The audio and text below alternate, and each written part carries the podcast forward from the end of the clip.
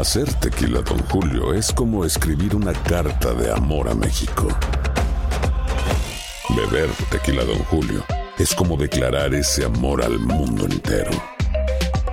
Don Julio es el tequila de lujo original, hecho con la misma pasión que recorre las raíces de nuestro país.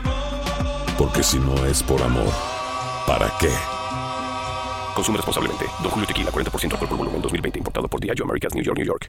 El siguiente podcast es una presentación exclusiva de Euforia On Demand. Queridos amigos, ¿cómo están? Qué gusto saludarlos. Bienvenidos una vez más a nuestro epicentro. Gracias por escucharnos. Es un eh, auténtico placer estar con ustedes el día, el día de hoy. ¿Cuántos temas hay de verdad en la mesa? ¿Cuántos temas? Muy difícil elegir uno. Y eh, es curioso, pero así como en estos días hemos estado llenos, pero llenos de nota dura en términos periodísticos, voy a conversar con ustedes hoy mayormente sobre un tema que no es nota dura, pero que a mí me parece eh, importante, necesario discutir, sobre todo desde la perspectiva de quienes tenemos el privilegio de vivir acá, en Estados Unidos, y trabajar acá, donde tengo el, insisto, gusto, privilegio de trabajar en Univisión. Justamente ahora grabo este podcast con un eh, micrófono muy bonito, profesional, en una cabina de radio de Univisión, con un logo de Univisión. Y menciono Univisión porque la cadena, esta cadena de noticias y de entretenimiento, de deportes y demás, eh, se ha enfocado desde hace, pues desde su fundación misma, por supuesto en la comunidad hispana, que es muy diversa, y eso hay que subrayarlo también con toda claridad, pero sobre todo en la comunidad mexicoamericana. Y hay tantas cosas que se entienden mal sobre la comunidad mexicoamericana. Y desde finales de la Olimpiada, de los Juegos Olímpicos, para ser más preciso, tenía yo ganas de tocar este tema y ahora tengo la posibilidad de hacerlo con un par de casos que me parecen emblemáticos.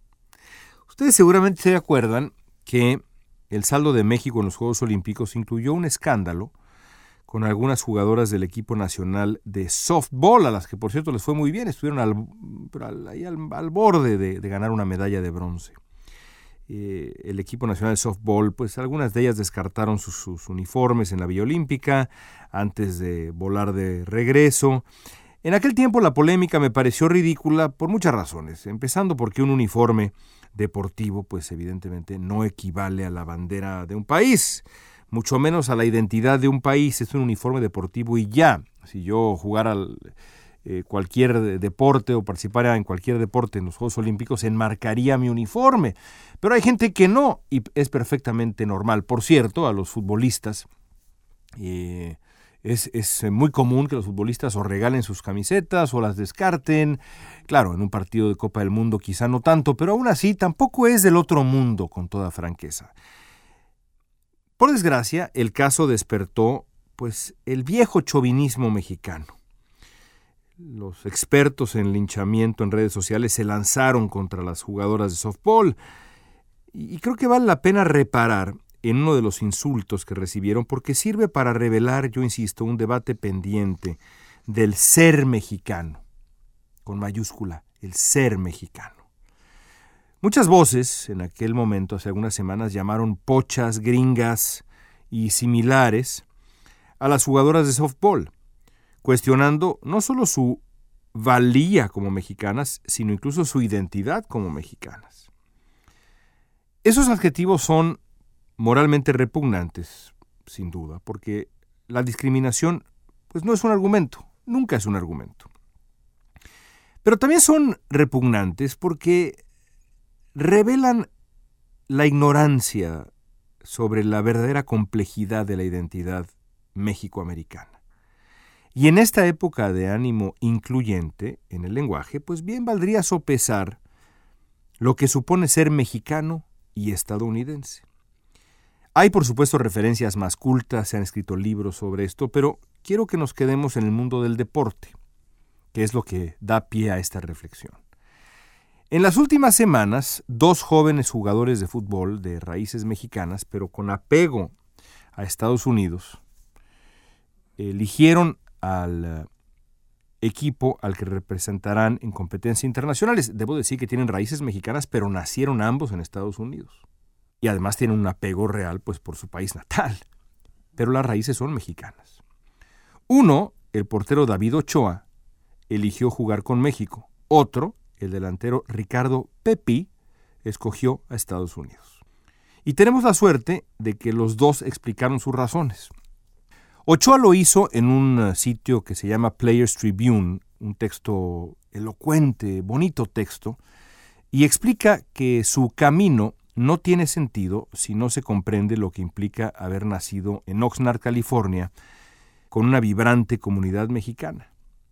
En la iglesia los sermones eran en español, cantábamos el feliz cumpleaños en español, íbamos a comer tacos, dice, dice Ochoa.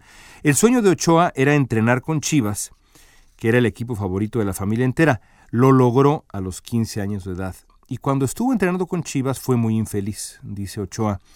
Era muy duro estar con los niños mexicanos en Chivas. Yo siempre era el gringo.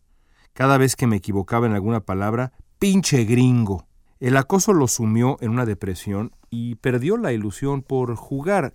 La recuperó gracias al sistema de fútbol estadounidense. Jugó en varios niveles y finalmente llegó al equipo Real Salt Lake. Y ahí Ochoa se reencontró con su talento y su capacidad de jugar fútbol. Semanas después decidió que su futuro estaba con México, aunque en Chivas le hubieran llamado gringo y lo hubieran discriminado años atrás. Hay que decir también que antes de decidir jugar con México, Ochoa jugó con Estados Unidos ahora en la Nations League y cuenta cómo le costó mucho trabajo realmente, pero mucho trabajo el entusiasmarse por el triunfo estadounidense porque se dio cuenta que su corazón estaba con México, pero también con Estados Unidos, y eso es lo importante. Un par de meses después de Ochoa, tocó el eh, turno a Ricardo Pepi. Nacido en El Paso, Texas, Pepi es, es un buen prospecto, algunos dirían que es un extraordinario prospecto como delantero. Él creció como todo niño de frontera con un pie en México y otro en Estados Unidos. Sus padres son de Juárez. Y pues también, eh, no solamente los padres, sino también el resto de la familia, entre ellos su abuelo, que fue fundamental para, para Pepi. Y sin embargo, la oportunidad de desarrollarse como profesional la encontró en Texas, donde aprendió a jugar fútbol y debutó como profesional. Y hace unos días este muchacho, Pepi, anunció que jugará con Estados Unidos y lo explicó así en un comunicado más breve que el gran texto de, David Ochoa. Eh, este lo publicó en redes sociales. Pepi dice, este país nos ha dado a mí y a mi familia un hogar y un sinfín de posibilidades para lograr mis sueños. Cuando alguien le pidió a Pepi que se definiera, él fue claro y dijo lo siguiente, soy mexicano estadounidense y estoy muy orgulloso de mi herencia. Es algo que nunca me van a quitar, no importa en qué equipo nacional juegue. Y entonces la pregunta es, ¿es más mexicano David Ochoa que Ricardo Pepi? Y la respuesta es no, en absoluto. Los dos comparten una identidad compleja, vasta y en muchos sentidos conmovedora. Ellos son, son mexicoamericanos, los dos. A mí, por supuesto, me hubiera gustado que Pepi también decidiera jugar por México, pero no importa en realidad. Los dos son mexicoamericanos. No son gringos, pochos, ni mucho menos son pinches gringos. Son mexicoamericanos, de Oxnard, de El Paso, bilingües, biculturales, binacionales.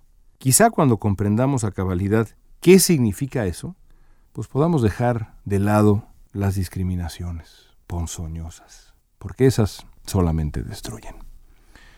Y me, me he liberado ahora sí amigos de esta reflexión que traigo cargando desde hace ya varias semanas y la próxima semana en este epicentro seguramente regresaremos a la nota dura que hay de verdad para dar y regalar. Hasta entonces, gracias por escuchar nuestro epicentro. Siempre es un placer estar con ustedes. El pasado podcast fue una presentación exclusiva de Euphoria On Demand. Para escuchar otros episodios de este y otros podcasts, visítanos en euphoriaondemand.com. Aloha mamá, ¿dónde andas? Seguro de compras. Tengo mucho que contarte. Hawái es increíble. He estado de un lado a otro con mi unidad. Todos son súper talentosos. Ya reparamos otro helicóptero Blackhawk y oficialmente formamos nuestro equipo de fútbol. Para la próxima te cuento cómo voy con el surf y me cuentas qué te pareció el podcast que te compartí, ¿ok? Te quiero mucho. Be All You Can Be, visitando goarmy.com diagonal español.